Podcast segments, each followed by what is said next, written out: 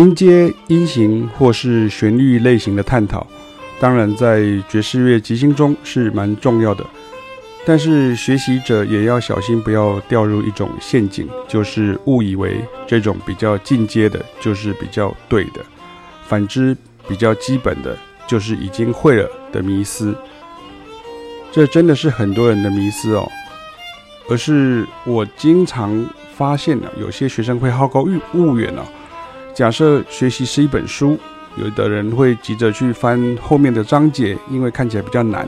他就觉得好像直接阅读比较难的，他就会变比较厉害，或是会比别人厉害的样子，哈，好像比别人更厉害。殊不知呢，他连前面的章节或练习都还没有读过或是练习，那熟悉或是贯彻过的时候呢，那教育者呢就经常要自我要求说，不要让学生。断章取义啊！但是如果是教育者，比如像我们好了，我们针对不同的学生与不同的曲目，甚至不同的时空背景，一定会有不同的教法，正是所谓的因材施教啊。那你现在听到这个音乐，就是我有部影片，就是从头到尾都刻意用这个所谓的 diminished half whole scale 哈来即兴一首 jazz standards，那是教育者会做的事情。但是当我转换成表演者的时候呢，我就不会这样做了。而网络呢，是造成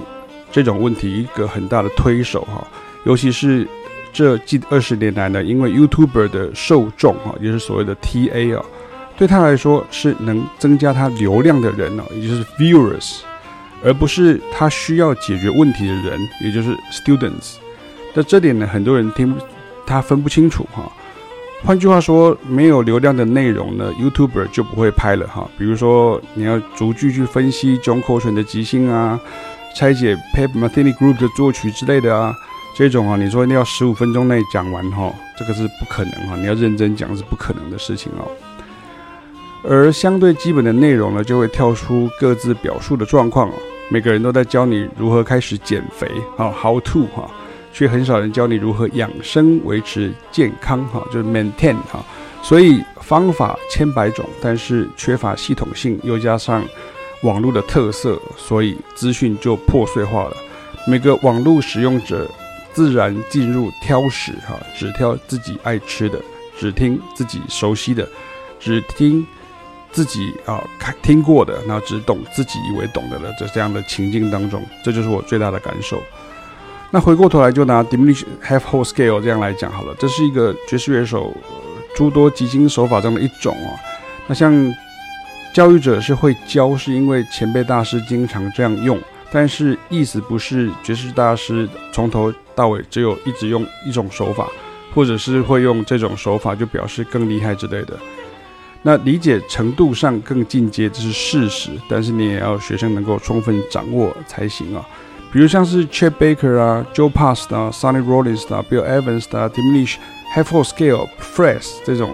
啊，其实在他们即兴当中呢，就是经常会出现的了哈。像我有一部影片，就是一分钟内听到八句爵士乐大师即兴的 Diminish Half-Whole Scale 经典乐句哦。但是因为在教学上会强化特色啊，所以需要讲解与教方法，而网络影片会给你一种错觉，就是好像他们都是靠这一招打天下的而已。但其实他们也有爬音、和弦音、半音趋近，各种爵士乐常用的绕法 （bebop approach） 啊，各种音程与音阶啊，还有这个所谓的旋律的变化。那其他的音阶或者是像选音啊，或者是统合这些方法的构筑能力，这才真的叫会即兴啊，真的才是即兴高手。那我都还没有讲到，你看，像除了旋律以外，你还有关于。关于这个节奏的运用啊，关于和声的运用啊，那很多人会把这个和声误认成和音哈，这个是到现在还是很多人会这样觉得哈，以为是这个好好好好好这样第二部、第三部那个和音这样。那关于音色的运用等等哈，这个都是非常重要的。那教育者就是擅长拆解很多原来你看不懂、听不懂的段落，比如像像我们刚刚提到这个影片呢，其实大师们运用 diminish。Half whole scale 就是在弹指之间呢、啊，而且前后还有别的乐句啊，以维持即兴音乐的进行啊。但是你看，这就是要让我们知道说，大师的运用可不是只有用该音阶啊，也不是只有用发分音符上下，各位大师的用法都已经习惯成自然了，这才是我们要学的。就学习阶段来说呢，临摹到几乎相同，跟想办法在即兴中去运用上啊，才是最重要的，而不是再去追逐说哦，那还有别的吗？老实说，我遇过这样问的学生，就是因为他们的技巧不够，或者是缺乏实作经验呢，所以真的以为看起来比较复杂的就是比较厉害的，因为他并没有实际去做，或者是做不到。但是你千万不要想象说，OK，像 Pat Metheny 就是靠这一招必杀技哈干掉其他人的哈，就然后就到处去寻求秘籍或者是破关攻略啊。这就是我常说的哈，没有长期持续学习音乐的人呢，很多人就真的会简化这个流程跟内容，然后网络影片呢，因为容易搜寻了查询，所以就又加重了这个迷思哦。像我们在这个爵士原理讲堂当中，是把 Pat Metheny 的学习爵士乐的这个过程呢讲得比较好笑哈。那怎么会好笑呢？我等下跟大家讲哈。但是这次大部分的人对于天才的想象。但是硬道理其实在于说，天才天才啊，他其实是第一时间呢，他的吸收速度是比别人还要快。那第二是他的，他是先会了，他才知道说那个叫什么原理，也就是说他已经先会弹了，他才知道这是什么原理啊。像 Pat Metheny 接受访问过的时候，他就曾讲过说，他开始大量学习爵士乐，是因为他在 Kansas City 时的经历啊。从他家到 Kansas City 只要半小时哦，这我有写过另外一篇文章哦。那时候他才十几岁哈，他并不是在课本上学习爵士乐的，而是在现场学习爵士乐的。通常台上的前辈都是数完拍 one two one two three four 就开始，他当时不知道什么叫 diminished scale，什么和声 harmonic minor scale 什么，他都是只是记那个声音。那这些音会跟哪些和弦产生怎样的声音，或是这一组和弦与哪一组和弦的排列组合，也就是各自的这个 jazz standard 的基本样态，会用怎样的声音听起来才是对的哈？他要一直等到遇到 Gary Burton 呢，跟他在 Berkeley 的吉他老师 Mick Goodrick 的之后呢，还有他教学哈，有教学生之后，有老师或是学生啊，就会很擅长哈跟你解释，比如说，哎，像有的老师他就会说，哎，这个讲话的文法是怎么样子的哈？可是。Pat Metheny 是先学的讲话，才了解文法。那因为他很会讲话的，所以理解文法也就很快。他也就能够再根据文法的启发，去想出其他讲话的方式，或是研究前人的文章，譬如古典乐、拉丁乐、非洲音乐等等。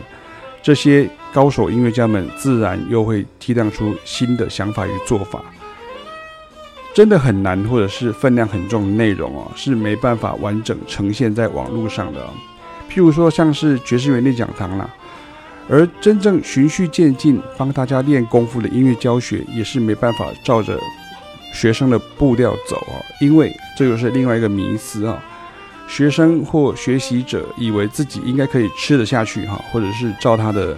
计划前进，但是经常这个学习者呢，却很容易因为很多杂事或原因而中断、落后，或者是断断续续哦。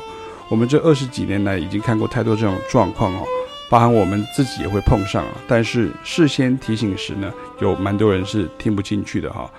所以这一篇是跟大家讲到说，要先学会讲话，再了解文法。而因为已经很会讲话了，所以理解文法也就很快，也能再根据文法的启发去想出其他的讲话方式，或是研究前人的文章。这些高手音乐家们自然又会激荡出新的想法与做法。